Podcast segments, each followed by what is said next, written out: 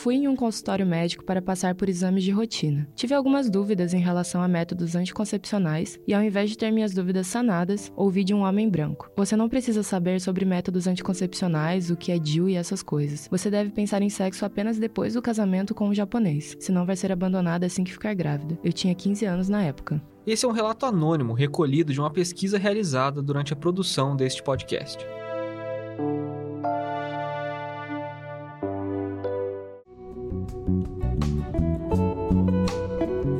Japonesa, coreana e asiática. Foram algumas das 10 palavras-chave mais pesquisadas no Pornhub, o maior site de compartilhamento de conteúdo pornográfico do mundo em 2019. Dados como esses são resultados da forma em como mulheres amarelas são representadas em produções audiovisuais. A pergunta é: como chegamos nisso? Como determinadas representações inserem mulheres asiáticas em um contexto de fetiche? Eu sou a TM. E eu sou o Giovanni. E esse é o quarto episódio do E Onde Eu Fico Nisso? Um podcast sobre representatividade leste asiática no Brasil.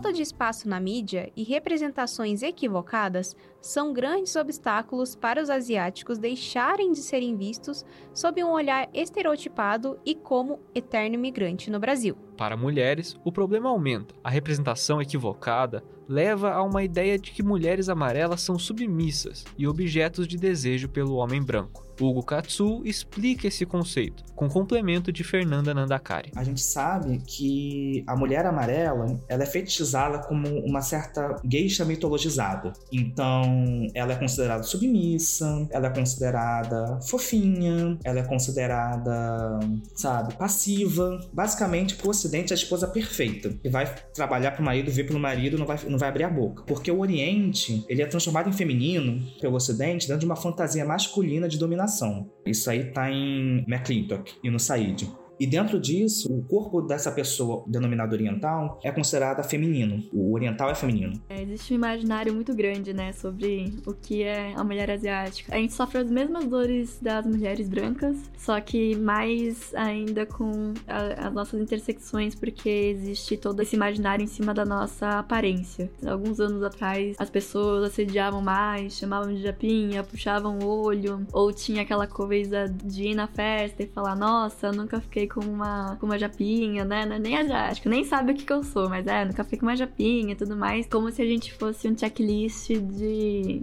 de desejos, assim. Então, para mim é muito claro que existe fetichização, existe yellow fever, que são as pessoas que admiram a cultura e aí elas acabam meio que refletindo isso, né, e criando as expectativas em cima das pessoas. Não só de mulheres, que são super fetichizadas, mas também o contrário com os homens, né, que são emasculados. De acordo com o Katsu, em sua monografia intitulada Pornografia Gay e Racismo, a representação e o consumo do corpo amarelo na pornografia gay ocidental, a representação de homens amarelos ganha um espaço cômico no cinema, a partir do processo de emasculação. Como exemplo, no filme Se Beber Não Case, de 2009, onde há uma cena específica com o ator Ken Jeong interpretando o personagem Mr. Chow, na qual o ar de comicidade em torno da emasculação do Homem Amarelo se coloca em evidência. Mr. Chow está preso no porta-malas do carro dos protagonistas e, quando descoberto, aparece em um nu frontal, no qual a emasculação se dá de forma literal, com a quase ausência do falo. Um homem amarelo, cisgênero, também sofre do que a gente pode chamar de emasculação, né? Ou seja, ele não é considerado 100% homem, ele é considerado uma outra coisa, quase como um terceiro gênero ali. Isso tem tudo a ver com a lógica falocêntrica, né? Que vem de um imaginário estereotipado de que o homem cisgênero amarelo tem pau pequeno, que é isso. O pênis é o termômetro da masculinidade sociedade. Já sob recorte para mulheres amarelas, podemos identificar as relações de poder que são estabelecidas a partir do desejo do Ocidente em dominar a Ásia e, com efeito, suas mulheres. Esse desejo instaura a exotificação e o fetiche sobre corpos femininos amarelos, ainda muito comum nos dias atuais. O imaginário da geisha, né? É o imaginário da mulher que é quietinha e que ela tá lá para servir o homem. Então, parece que todas as mulheres asiáticas são feitas para servir os desejos dos homens. Elas não podem ter o próprio desejo, elas não podem ter as próprias vontades e elas não podem fugir da normatividade heterossexual. Tamlin Ishida completa a fala de Fernanda.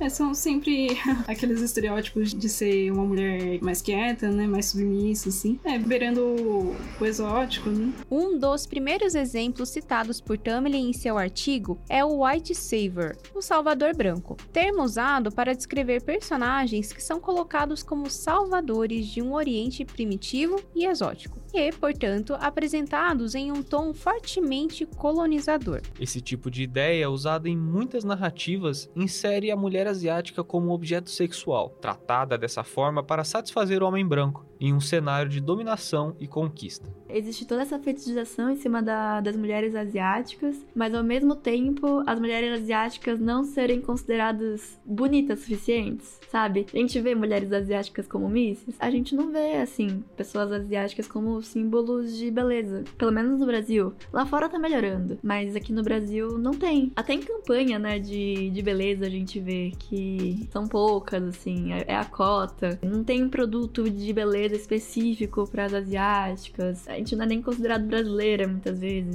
Numa campanha de verão na praia, aí não pode ter uma modelo asiática, que aí já sai fora, assim, da ideia do que seria. Sempre cai num contexto, assim, que tem que ter algum elemento que traga uma ideia de exótico, né? De algo que vem de fora, né? É, acho que é aquela ideia da pessoa amarela não pertencer a uma brasilidade. A forte influência desse estereótipo afeta a percepção da mulher leste asiática pela sociedade e pode ser descrita no fenômeno chamado Yellow Fever, que se refere à busca de homens por relacionamentos com mulheres amarelas, ou seja, a um fetiche por mulheres leste asiáticas. É possível identificar o Yellow Fever em produções audiovisuais, como no filme Memórias de uma Geisha, do ano de 2006, uma adaptação. Temos a representação nítida deste estereótipo na personagem Sayuri, que revoltou chineses e japoneses, envolvendo até mesmo um processo contra o autor e o diretor, movido por Mineko Iwasaki, ex-geisha que foi inspiração para o livro. Mineko alega ter sua privacidade desrespeitada e critica a divulgação da prática da misuage, a venda da virgindade de uma jovem geisha para o maior lance que for ofertado. Mas e aí, como podemos mudar isso? Existem formas de amenizar e mudar essa visão estereotipada das mulheres amarelas? A Ellen Suzuki, professora da Universidade IMB Morumbi e doutora em Ciências da Comunicação, afirma: Como melhorar? Talvez você dando lugar de fala mesmo para essas pessoas, não só a representação, mas quem escreve também. A televisão tem um papel que talvez ela não saiba. Ela sabe. Ela sabe para as coisas assim quando ela quer vender, né? Mas ela tem um papel social muito grande. E ela deveria vestir a carapuça e fazer coisas melhores, com mais qualidade, pensando mais na educação. Precisa ter uma modificação, uma conscientização em relação aos grandes meios de comunicação. Se isso não tiver pela televisão, que ela tá lá numa grande empresa chefiada por alguém, isso já tá acontecendo com as mídias sociais que vai estar tá modificando essa estrutura que a gente tanto estudou quando a televisão resolve fazer um país só e unificar o jeito de falar, a linguagem, padrão de qualidade, para que ele fosse, então, de uma certa maneira uníssono para o Brasil todo, né? Ela agora precisa fazer, de uma certa forma, pensando nessas diferenças. Quer dizer, precisa se colocar mais nos, nos postos, nos lugares é, chaves, pessoas de outras etnias. Essa visão de mudança vai além da TV, como abordado por Tamlin. E acho que isso depende também muito de pessoas racializadas que passam por essa própria experiência também produzirem coisas assim, né, para a indústria de moda, né, não ser dependente só de grandes marcas, né, que contratem modelos asiáticas ou modelos negras para trabalhar nessas campanhas. É muito, acho que de produzir aquilo que você vive, né, de trazer protagonismo assim para essas pessoas partindo de você mesmo, né? Nossos convidados completam a fala da Ellen e da Tamlin. Idealmente seria ter pessoas que escrevessem, dirigissem e conseguissem tocar esses projetos, ter esses projetos financiados, sabe? Não só isso, eu acho que também falta um pouco da nossa comunidade se unir e falar que, ó, oh, isso a gente gosta, isso a gente não gosta. Porque a gente não é levado a sério. Vai, vão, a gente vai ter mais uma década ainda de pessoas achando pastel de flango engraçado, sabe? Por mais que pareça que são assuntos que são ultrapassados, a nossa bolha também faz a gente não comunicar com as grandes massas sobre essas mudanças que a gente quer ver no mundo. Se articular e pensar para além só do próprio umbigo, eu acho importante. Não adianta a gente ficar na nossa bolha de pessoas que não estão vinculadas a, as comunidades e achar que tipo, a gente vai conseguir avançar tanto. Porque a questão, por exemplo, da antinegritude e do racismo anti-indígena nas nossas comunidades é responsabilidade nossa. Né? A gente não vai meter uma pessoa negra, uma pessoa indígena para falar de racismo lá. A gente tem que educar os nossos, assim como os brancos têm que educar os deles. Então, se a gente quer propor uma aliança antirracista, uma solidariedade antirracista, a gente precisa desconstruir os nossos, debater isso entre os nossos e tudo mais. Porque não adianta a gente entrar na luta antirracista no conforto da minoria modelo. Não adianta. E abrir mão dos privilégios significa ser visto, deixar de ser o animal, o bichinho de estimação da branquitude e virar alvo político. Os nossos privilégios, eles são concedidos pela branquitude. Eles não foram nem conquistados. Assim como mencionado por nossos convidados, toda representação equivocada de grupos raciais interfere sim na vida das pessoas, mas é possível melhorar. Eu dei um exemplo no meu TCC é, de uma propaganda que eu gostei muito, que era um pai cantando com as filhas no carro, e era uma família asiática. E eles só estavam vivendo a vida deles, sabe? Indo no posto, abastecer o carro e, e tudo bem. Era, essa era a propaganda. Sem ter que trazer elementos asiáticos para dentro das conversas, sabe? É tratar como se fossem pessoas, sabe? Pessoas aspas, normais, porque parece que é um combo, né? Se você vai colocar uma pessoa asiática na TV, você vai ter que colocar lá a lanterninha de papel, você vai ter que colocar lá o guarda-chuvinha, o leque, e muitas vezes funciona só você colocar a pessoa sendo só uma pessoa. Quando pessoas racializadas estão à frente de projetos artísticos, como produções audiovisuais em geral, podemos ter uma representação real e sincera, se afastando desses estereótipos. Como exemplo, temos a série Eu Nunca, da plataforma de streaming Netflix. Criada por Mindy Kaling, uma atriz indiana, a série aborda de forma leve questões adolescentes com diversidade e sem estereótipos raciais. Além disso, temos pessoas de influência falando sobre o assunto nas mídias, como a Ana Ricari, atriz que fez o papel da Tina na novela Malhação, Viva a Diferença, exibida entre 2017 e 2018 na Rede Globo. Ana Ricari fala sobre a dificuldade de conseguir papéis que não sejam estereotipados. A Bruna Tukamoto deixa uma indicação importante para quem quer entender melhor sobre o assunto. O livro que eu queria muito indicar é Então Você Quer Conversar sobre Raça, que é um livro de uma escritora estadunidense, mas uma escritora negra. E nesse livro ela fala sobre os preconceitos contra os asiáticos.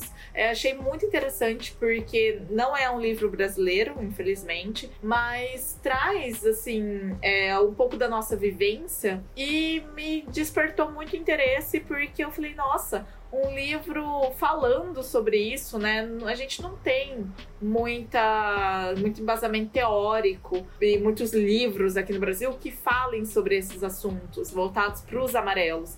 Então me interessei, achei super legal. Tem um capítulo, por exemplo, só sobre o mito da minoria modelo. Fala também, obviamente, sobre racismo contra outras populações socializadas, mas eu acho que é um bom primeiro passo para quem quer adentrar mais sobre esse assunto, especialmente contra os amarelos. E o Hugo Katsu deixa um recado importante para os homens asiáticos, que são tão importantes na luta contra esses estereótipos quanto as mulheres, que acabam levantando essas discussões com muito mais frequência. Eu queria chamar os homens cis amarelos, inclusive, para colar nas discussões, porque uma coisa que eu tenho percebido é que não estão colando muito. É, muitas vezes se organizam entre si, mas não, não saem muito disso, porque eu, eu dou curso né, sobre questões raciais, representação e tudo mais, e poucas vezes homens cis héteros participam. Encerramos este podcast com um trecho do Hugo Katsu, retirado do artigo Mulheres de Desconforto: O consumo da imagem da mulher amarela, de Cecília Namura de Moraes. A solidariedade antirracista se constrói com uma luta diária para erradicar o racismo dentro de nossas próprias comunidades. Se constrói com diálogo, com consciência dos nossos privilégios.